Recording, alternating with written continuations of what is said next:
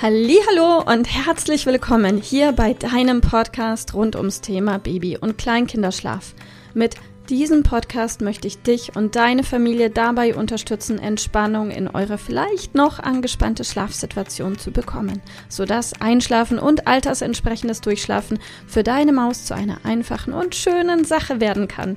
Mein Name ist Miriam Ende von Mein Baby Schlaf Coaching. Ich wünsche dir ganz viel Spaß mit dieser Folge. Hallo und herzlich willkommen. Schön, dass du da bist.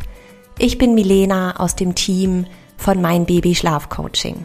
Heute hört ihr mich im Podcast und wir sprechen heute darüber, wie bei euch der Mittagsschlaf weiterhin schwierig bleiben wird, beziehungsweise was du vermeiden kannst, damit sich die Situation bei euch endlich entspannt.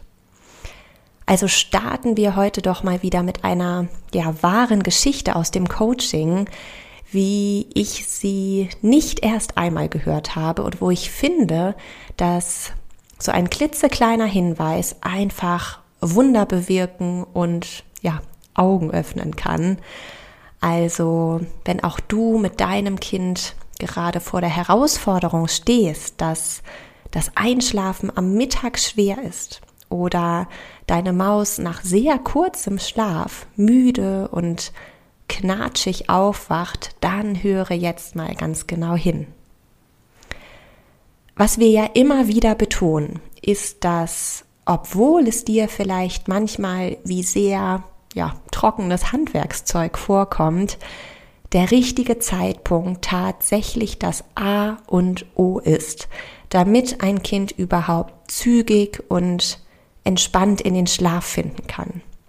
Und was wir erleben, und das ist ja absolut normal und kennen alle Eltern, dass die Realität sich manchmal so gestaltet, dass Zeiten nicht immer zu 100 Prozent eingehalten werden können. Ich verstehe das total. Manchmal kommt der Alltag einfach dazwischen. Was ich aber auch erlebe, ist, dass Eltern manchmal glauben, dass sie einen bestimmten Schlaf zu einer bestimmten Zeit nicht anbieten können, weil eben noch dies oder das vorher erledigt werden müsste. Und dann komme ich als Schlafcoach und frage mal ganz genau rein, was muss denn wirklich vor dem Mittagsschlaf erledigt werden? Und ganz häufig kommt dann die Antwort, dass die kleine Maus ja unbedingt noch etwas essen muss. Die Augen schon fast zufallen, der Oberkörper manchmal ja schon vor Müdigkeit nach vorne kippt.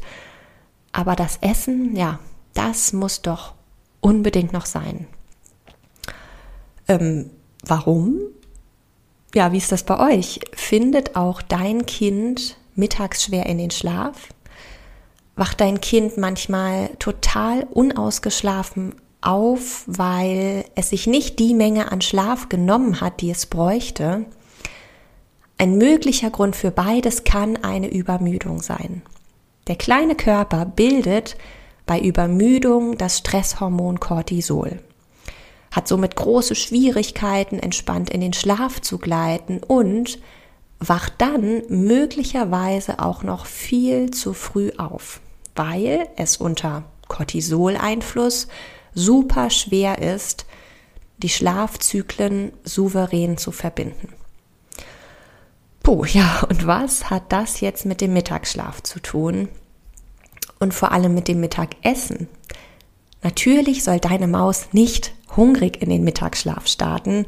Auch das wären natürlich keine optimalen Voraussetzungen. Aber wenn ihr gerade an dem Punkt seid, wo ihr vielleicht gerade erst auf einen Mittagsschlaf umgestellt habt, dein Kind es mit Mühe und Not durch den Vormittag schafft, dann bleibe bitte, bitte flexibel.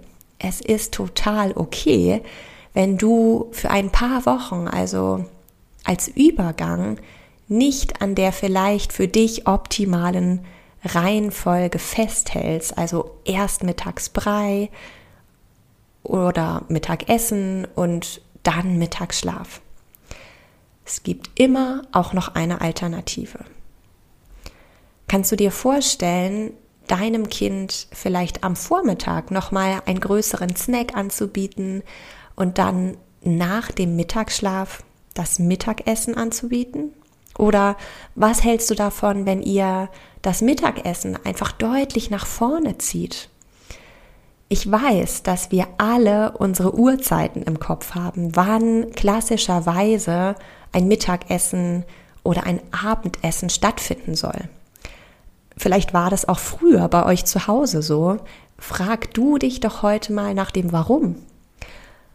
Stell dir doch jetzt mal vor, wie es wäre, wenn dein Schatz am Vormittag noch etwas essen darf, du dann entspannt, frühzeitig und für euch passend den Mittagsschlaf anbieten kannst, dein Kind dann ausgeschlafen wach wird und dann fit und gut gelaunt eure, ja, ich sag mal, geplante Hauptmahlzeit auch genießen kann.